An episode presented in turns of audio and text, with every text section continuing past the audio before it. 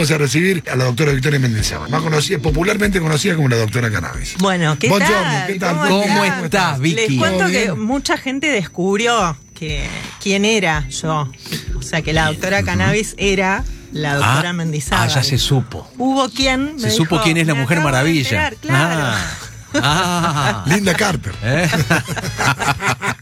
La mujer detrás de la doctora Cannabis. Así que asociaron Claro. al fin. Al fin, y ahí me entraron a pedir cosas. ¿De qué tipo? No, Y- no quiero ser indiscreto. ¿Qué te va- La mente podrida. No, no te puedo sí. creer que te tomaron bueno. como una. No. Una dealer. Dire- No, no, vos sos dealer de cultura, de comunicación, de sabiduría. Claro, les traje algo hoy que tiene un anclaje en la realidad, ¿no? La columna de hoy se llama ¿Cómo habitar la Tierra en tiempos de inacción climática? Uf, Bien. ¿No? Es como una especie de pregunta que viene muy... a- Justo me reía cuando vi ayer o escuché hoy a la mañana, no me acuerdo bien, cuando fue el comentario que hizo Patricia Bullrich sobre los un millón de guanacos, un millón de guanacos, sí. Que total no vive gente ahí, ¿no? no, bueno, a lo mejor lo está diciendo los chubutenses, eh, ustedes son un millón de guanacos, qué Yo yo. me quedé ahí. Viste que en Córdoba se usa mucho el guanaco, es un término muy, eh, no sea guanaca, y incluso no es despectivo, necesariamente. No, no, no es el despectivo. millón En Córdoba de no. guanacos. Sí. En Córdoba no. Escuchame, es espectacular el millón de guanacos. Pero bueno, yendo a la- al meollo de la cuestión, más allá de la- las chicanas políticas, de alguna manera ella está diciendo que si no vive gente, ¿no? ¿Para qué, no? Podemos expoliarlo, podemos Sí, sí, sacar porque estaba hablando todo de la lo minería, que está abajo exactamente. de esa... Si tienen un montón para sacar, no hacen nada, solamente viven los guanacos, ¿qué están esperando para ir? Totalmente, y pero esa todo? idea es una, Sí. idea, una idea que atrasa muchísimo, pero que como vamos a ver en esta columna, también atrasa con respecto a lo que piensa la mayoría de la gente en el mundo, porque salió un estudio muy importante, una encuesta en una revista científica Nature Climate Change, te la voy a decir así Bien. porque es, bueno, Más prestigioso todavía. Claro, sí. Bien la prestigiosa vos. revista Nature, Ahí- ahí en va. este caso. Es- Imagínate si sobre decir la prestigiosa climático. revista Nature, dice que está hablando de la mayonesa. La Natura. Ah, Claro, está bien, hay que ponerle. A ver. Bueno, entonces, vamos primero, porque esta, esta columna que se llama Volver, eh, Volver al Futuro, se llama Vengo del Futuro. Hoy viene del futuro nuestro filósofo de cabecera que es eh, Bruno Latour, gran filósofo, gran pensador complejo que ha abordado un montón de temáticas, pero que en sus últimos años se dedicó justamente a pensar en la ecología y en la necesidad que él dice de, en lugar de modernizar a la humanidad, de ecologizar a la humanidad, y introduce una idea que es la de aterrizar, ¿no? Que debemos aterrizar y dejar de eh, pensar que estamos por fuera de la naturaleza, que no tenemos vínculos con lo no humano, con los materiales, con los ciclos de la naturaleza y que vivimos al margen absolutamente de eso, que esa es la gran mentira de la modernidad, según lo que él nos cuenta, ¿no? Y que por el contrario lo que tenemos que hacer es tratar de empezar a reconocer esas relaciones que tenemos con nuestro alrededor, ¿no?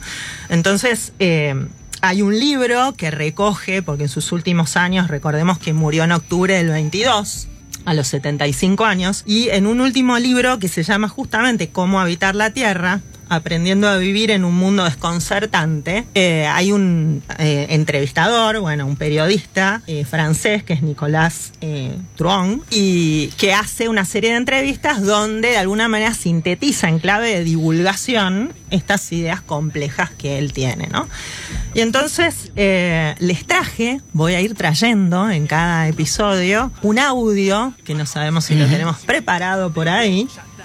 Cuando le dé lo que hay acá a Uli, lo vamos a escuchar. Es un mensaje de la Tour, ojo, que viene de un lugar que no sabemos dónde es. Ajá. Así que los invito y las invito a escuchar atentamente lo que tiene para decirnos. No le corresponde a un abuelo ni a un filósofo anunciar el fin del mundo. Durante 20 años será difícil, pero creo que en los 20 años siguientes habremos podido retomar el proceso de civilización que quedó suspendido en el periodo en el que estamos. Ahora imaginemos que me reúno con Lilo dentro de 40 años. En ese momento observaremos históricamente el periodo de negación, ignorancia e incomprensión de la situación ecológica en la que estábamos sumidos, durante lo que llamo el paréntesis moderno. Miraremos este periodo como una extrañeza, como miramos hoy a la iglesia romano-papista del siglo XIII.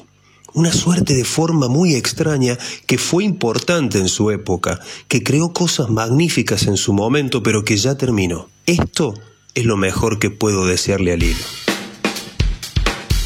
Gran mensaje que tengo que decir que forma parte, esto que, que, que está representado en la voz del periodista y docente y amigo también el colo Patricio Ortega desde Perú nos mandó este, este audio en donde le habla a Lilo. Lilo es su nietito de un año y medio y el, el periodista le preguntaba, bueno, ¿qué le dirías a, a ese nieto que tenés? Y esta fue una de las cosas que dijo en un texto que está al final de este libro que se llama Carta al Hilo.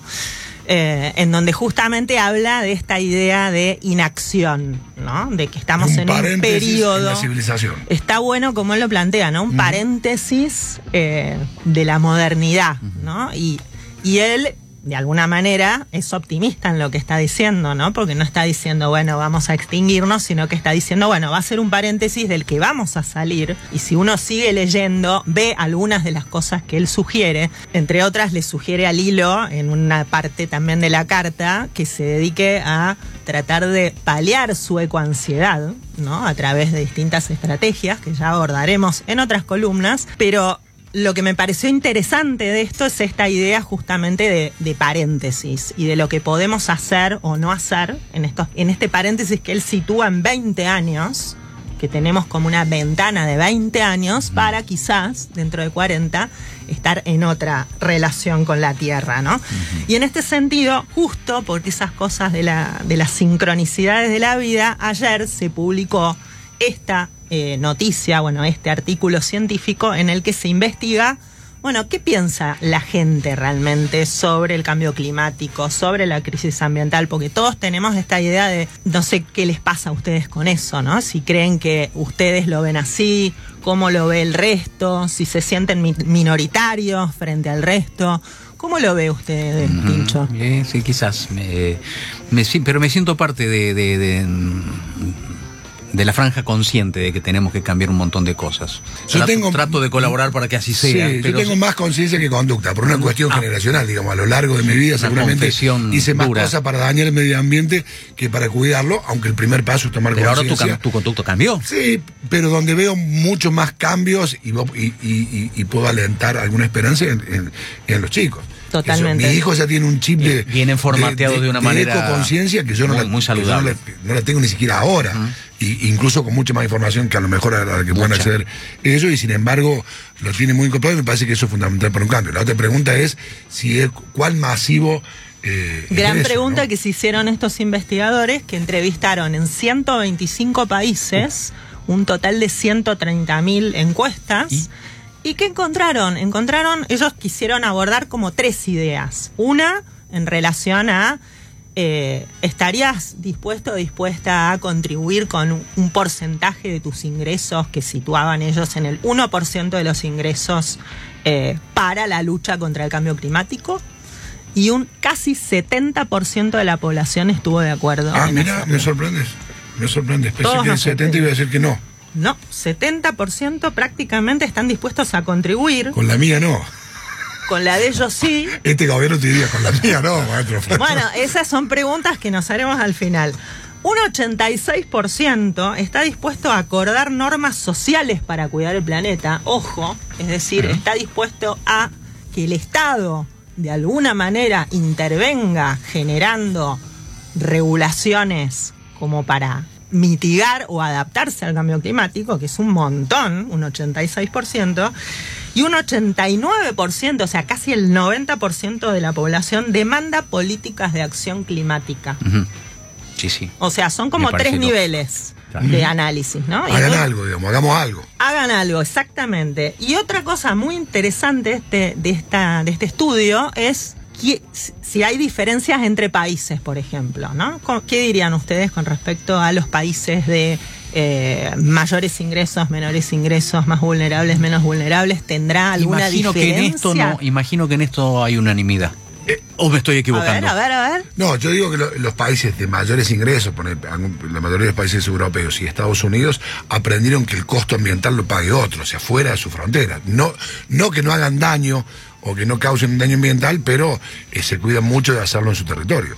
Eso sí, pero en relación a lo general, lo curioso es que los países más vulnerables son los que más apoyarían o Son los más más conscientes. estarían Ah, dispuestos a aportar a pesar de que no son los de mayores ingresos. Claro. Y otro dato muy importante, que encontraron una correlación muy importante estadísticamente hablando entre el grado de apoyo y la temperatura, señoras y señores. A ver. Es decir, Mientras aquellos apoyo- países donde las temperaturas sensiblemente se han incre- incrementado y esto es percibido por la población, hay, una, ma- hay un mayor apoyo. es decir, Conciencia. que hay una mayor conciencia y por lo tanto hay una mayor necesidad de Involucrarse, de involucrarse comprometerse. o al Mucho más menos palpable, claro. es- algo En un palpable. verano de 50 Y en- grados, decir si algo está pasando. Y- ¿no? Está Y en los otros no, en los países... este, No es que sí o no, o sea, lo que estamos diciendo es que hay un promedio de un Ujú. 70%, pero que si segmentamos por países, Claro. los países, digamos, más afectados son los que son más conscientes y los Lógico. que estarían dispuestos. Sí.